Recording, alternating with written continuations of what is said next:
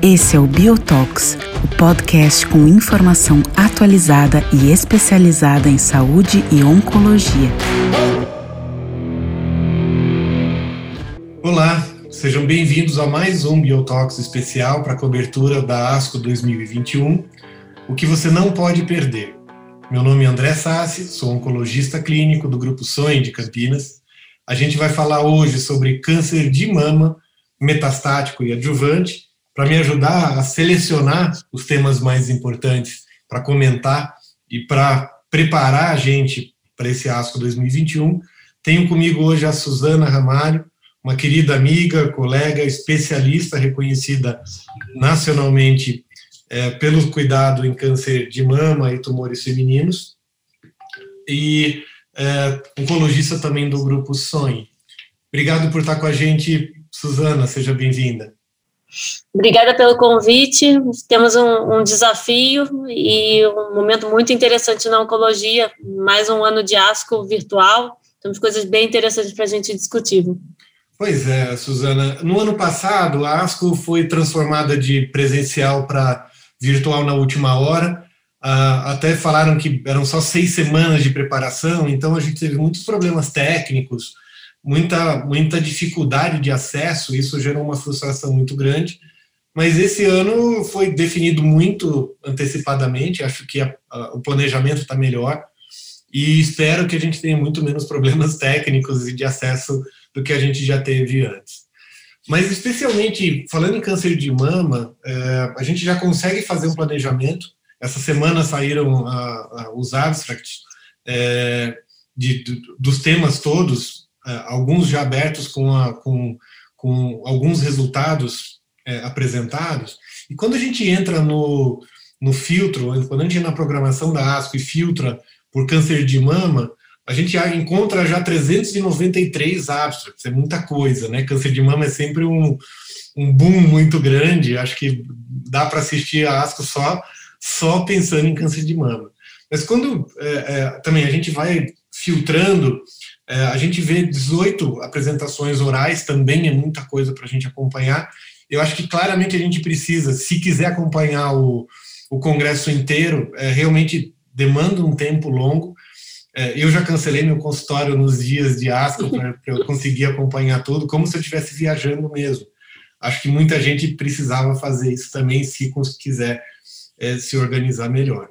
Mas é, eu selecionei algumas coisas, queria ouvir também a sua opinião sobre desses 393 abstract, o que, que realmente é importante, o que, que vale a pena olhar, e mesmo para quem não é super especialista em mama, o que esperar dessa, dessa ASCO.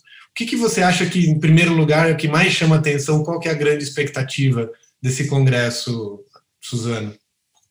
Bom, André, eu acho que eu vou falar talvez do primeiro, que eu acho que é o que todo mundo vai estar tá olhando mais, uh, que é o, o Olímpia.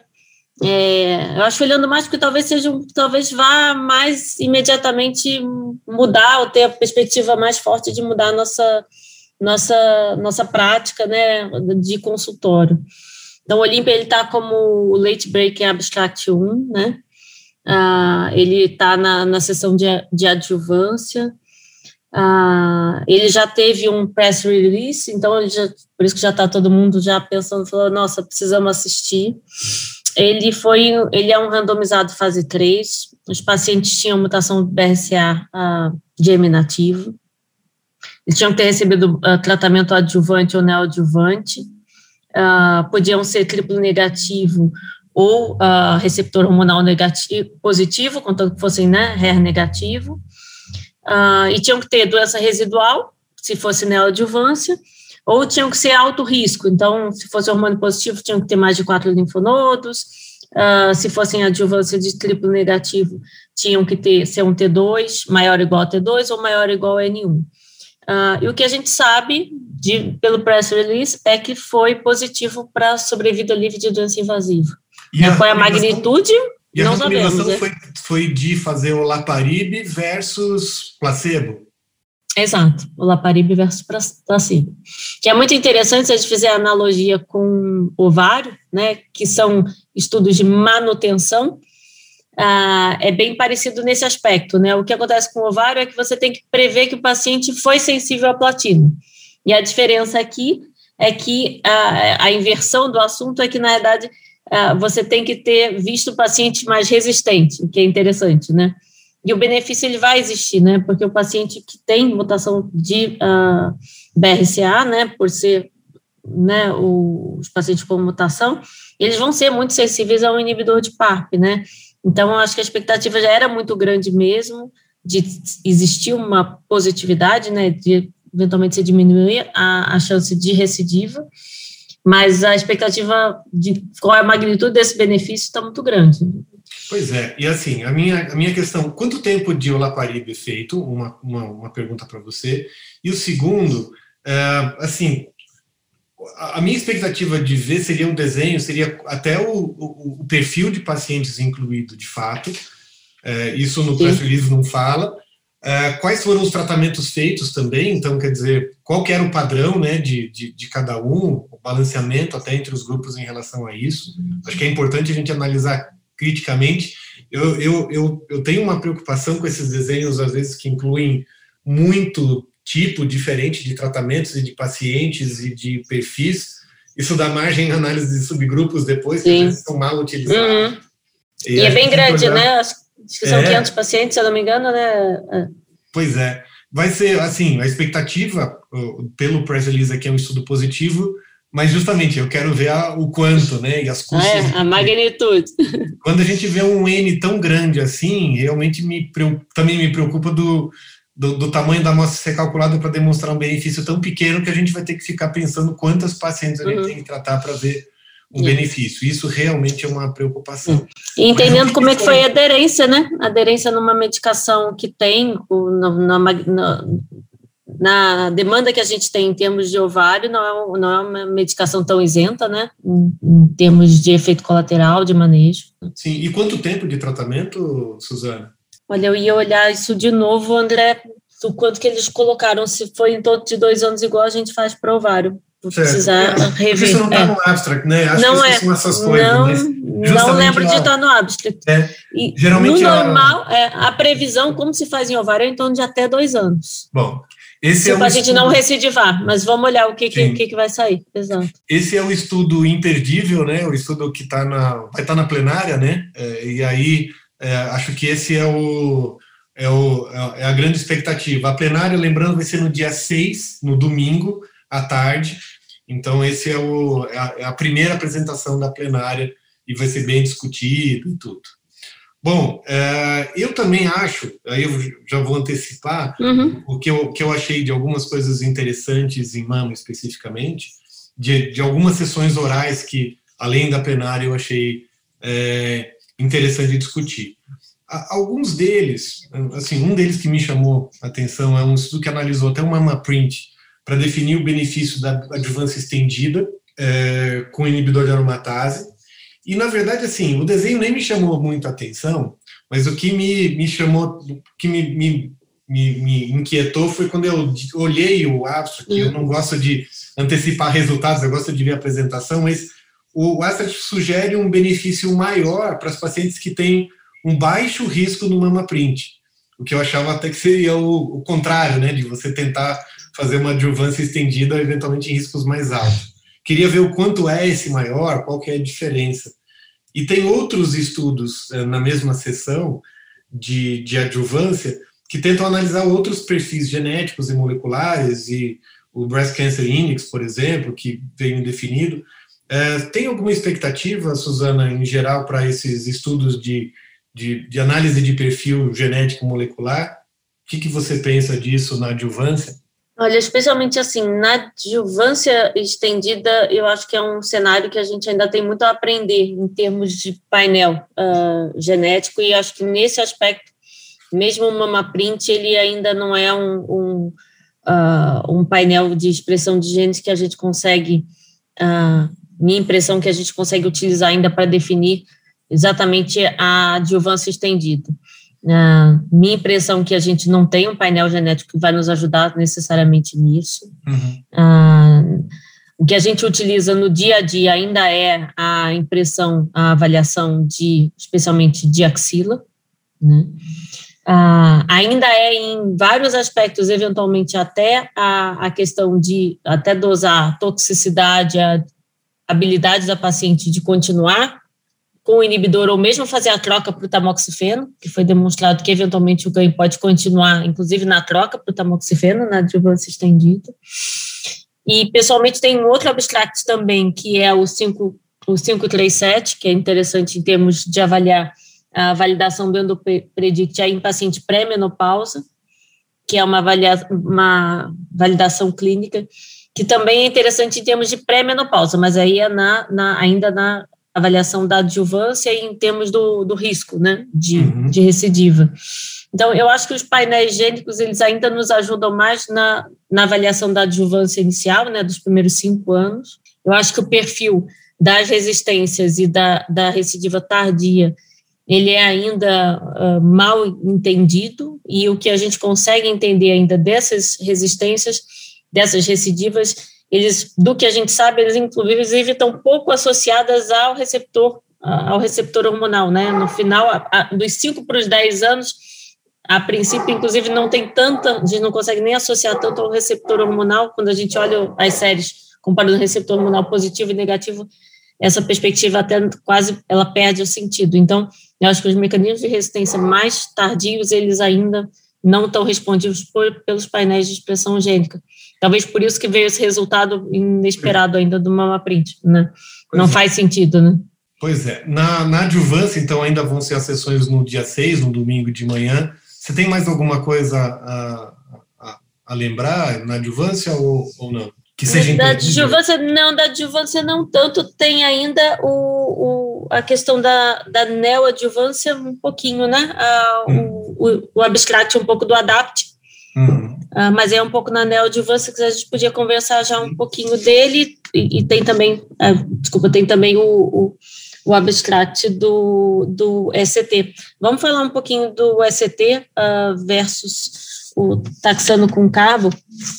Sim. É o abstract do uh, o 529 do Zeng, é o grupo chinês, né, uh, uma apresentação que eles vão fazer uh, do segmento de oito anos, uh, basicamente fazendo uma comparação de uso de antraciclina taxano versus platina taxano em, triplo, em adjuvância de triplo negativo.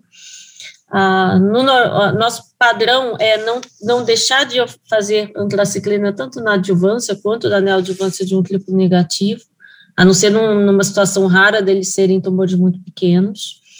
Mas existe a questão de você eventualmente não poder oferecer antraciclina para paciente e pensar em utilizar só a platina com taxano. Existem grupos que fazem, tem grupo espanhol faz muito isso, usar só o docetaxel com o, a carboplatina por seis ciclos e descrever, descrever respostas patológicas completas altas, em torno de 40%, 50%, igual uh, um ACT ou um ACT com carbo. Uh, esse é um segmento de oito anos, eles vêm descrevendo, já teve publicação do ano passado, uh, descrevendo não inferioridade, um segmento de 60 e poucos meses, então eles agora vão uh, fazer a apresentação com um segmento maior, muito provavelmente eu acredito que eles vão, a, a perspectiva, né, também não gosto de ficar antecipando o resultado, de ficar lendo, né, mas acho que a gente tem que olhar, ver a apresentação e entender que muito provavelmente eles vão. É, é uma questão de não inferioridade, talvez por uma sensibilidade grande, que você aumenta a dose do taxano por um tempo maior e joga a platina também por um tempo maior. E, bom, ainda tem mais um que eu, que eu achei. É, a gente não vai ter o resultado de fato, mas o desenho de estudo me chamou a atenção, que é o Abstract 605, que foi um estudo randomizado, fase 3, é, pós-operatório, de, de comparar é, é, quimioterapia baseada em platina versus capecitabina em pacientes com câncer de mama triplo negativo com doença residual. É, era um estudo de não inferioridade, é, mas assim acabou sendo, acabou não dando o resultado aparentemente, que também queria ver a apresentação, por conta de, de pequeno número de eventos observados nos dois braços. É uma pena. eles viram maior uhum. toxicidade no grupo da platina, mas, enfim, é um estudo ainda é, é, também que, que merece ser visto, eu acho, pelo, pelo, pelo, pelo tipo de desenho diferente mesmo. É. E é um desenho, é, acho que a primeira autora é Ingrid Mayer, né, e ela estuda muito a questão da platina, é um estudo, como é que eu vou dizer, é um estudo o desenho dele é bonito, né, de ver, porque aquela dúvida muito. Não é um estudo que a gente olha e fala, nossa, uh, vai mudar a prática, né, mas a, a, a pergunta é extremamente interessante, Sim, né, exatamente. a pergunta é fantástica, queria uh, não olhar a dose, como é que foi, né, o quanto que ela planejou a, a, a dose da capecitabina, como é que foi a aderência dos pacientes, que é uma das coisas mais difíceis que a gente faz, né, na adjuvância uh, pós quimioterapia neoadjuvante com capecitabina, porque é algo difícil de fazer. A dose que a gente tem do CREATE é muito difícil de fazer para os pacientes. Uh, mas a platina, o nosso padrão é fazer na, na neoadjuvância. Então, é. acho que né, não é uma questão que vai mudar a nossa prática, mas a pergunta é fantástica mesmo. Sim. Bom, na doença metastática, Suzana, o que, que a gente tem? Eu ia falar só, talvez, da gente falar do ADAPT também um pouco. Ah, sim, sim. Né? Sim, sim, sim. É do ADAPT, porque é, é, é muito interessante, o ADAPT, ele está no abstract, é o 503, ele deve estar no, ainda no sábado, né, de apresentação. De, né? de escalonamento, não, na... De des... É de escalonamento, acho que é no domingo de manhã. Ainda. No domingo, no domingo é. de manhã, exato. É um estudo de descalonamento, como todos os adapts são, né? Ele é o adapt do hair puro, então tem os adapts de outros uh, subtipos, né? Ah, ele faz aquela pergunta que a gente vem fazendo mesmo, né? Qual a possibilidade de se descalonar tratamento, especialmente no HER2 ah, mais inicial. Ah, essa pergunta ela vem, vem desde do, do, daquele, da, daquele braço do Neosphere que fez só HP e teve quase 17% de resposta patológica completa, que foi uma coisa que naquele momento né, chamou muita atenção. Outras tentativas de descalonamento também aconteceram na doença HER2 inicial na adjuvância, né, que é o APT, que foi extremamente aceito, extremamente por isso mesmo, né, quer dizer, uma, é uma possibilidade fantástica que a gente tem. O ATENT, que também tentou fazer isso, uhum. né, na adjuvância, né, de botar o TDM1 uh, ah, como adjuvância. E o ADAPT, a, a, o desenho dele está muito interessante, acho que vai ser algo para a gente olhar, né, para ver a questão de poder fazer HP com ou sem paclitaxel em HER2 inicial, olhar como é que foi a, a, basicamente o dado né, da, da, da, resposta patológica completa, a, a seleção né, dos pacientes, e vai ser uma apresentação muito interessante. Eu acho que pode ser algo que a gente vai colocar na, na manga né, de opção. Perfeito. Muito bem, agora sim, para o câncer metastático, o que, que, você, que, que você espera? O que, que você acha que é imperdível para quem está ouvindo? Olha, um, uma coisa que eu acho que é imperdível pelo, pela novidade, por ser uma, uma classe nova, acho que a gente vai, vai começar a ver essa classe e eu achei bem interessante, já dava um pouco de olho, é o, o abstract que é o 1018, ah, apesar de ser, eu sei que às vezes desanima olhar um fase 1, 2 de uma droga que não está com nome, é o H3B6545, mas olha que interessante. Ah, é uma, é, atualmente, o que, que ele acontece? Ele é um antagonista seletivo do receptor de estrógeno-alfa.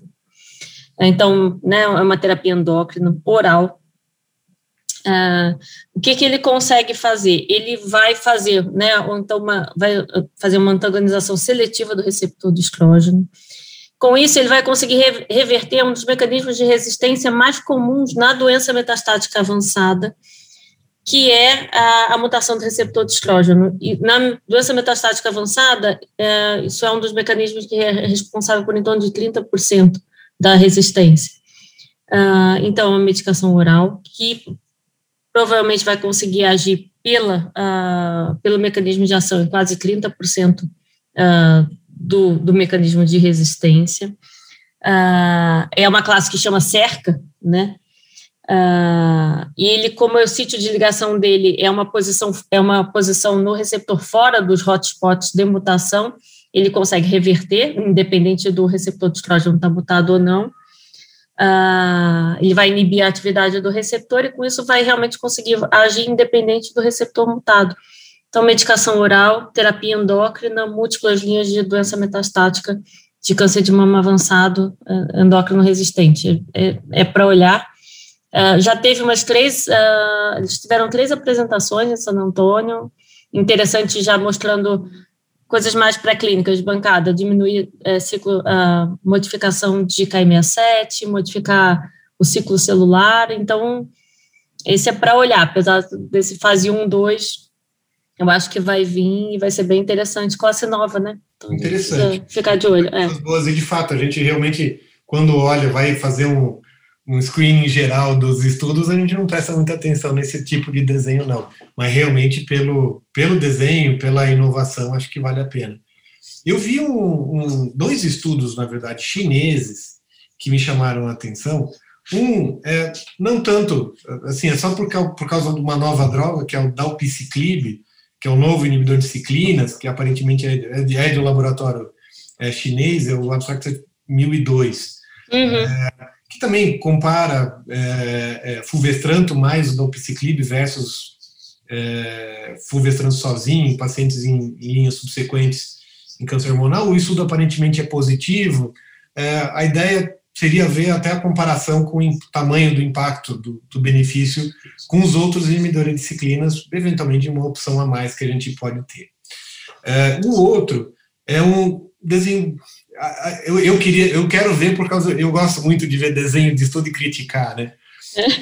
É o Abstract 1003, que é um, é um estudo randomizado fase 3, comparando trastuzumab mais é, hormonioterapia ou trastuzumab mais quimioterapia para pacientes com câncer é, de mama, HER2 positivo e receptor hormonal positivo também. É, é uma pergunta até interessante. É um estudo de não inferioridade, quer dizer, permitiria deixar de fazer quimioterapia para pacientes é, que têm esse perfil, mas assim, no astro a gente não consegue ver muita coisa sobre o, o perfil de, de, de, metástases das pacientes incluídas, é, uhum. o risco que tinha, metástase óssea ou visceral, o que, que tinha exatamente. Uhum. E assim, era um estudo de não inferioridade com 392 pacientes.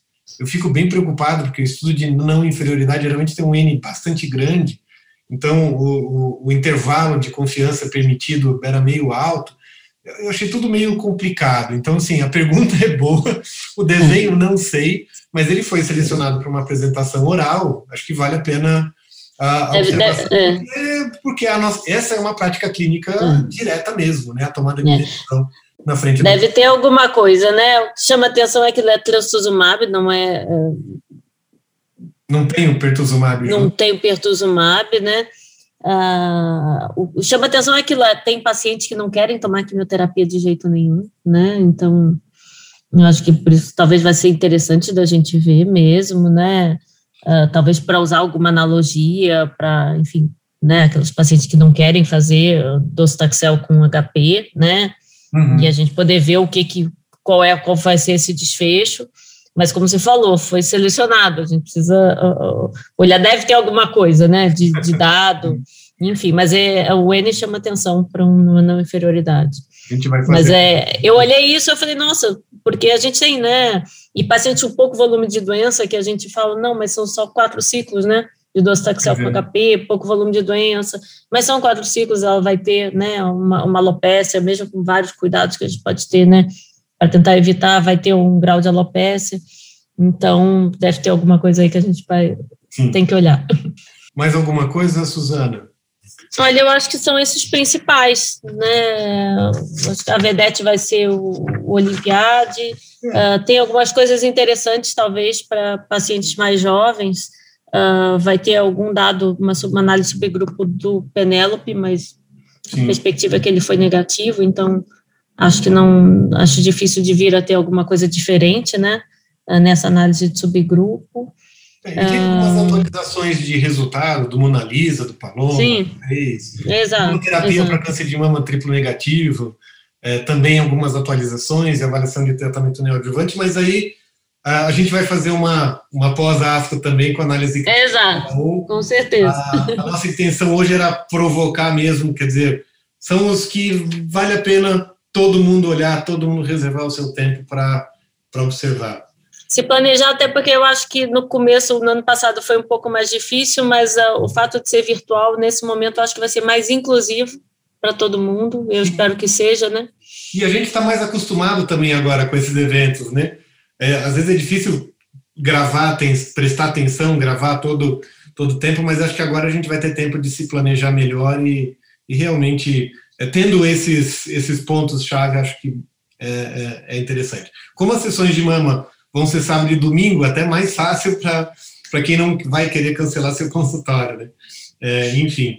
Mas muito obrigado, Suzana, pela sua presença, foi ótima a conversa a gente vai se encontrar depois no pós-ASCO para avaliar criticamente esses estudos também.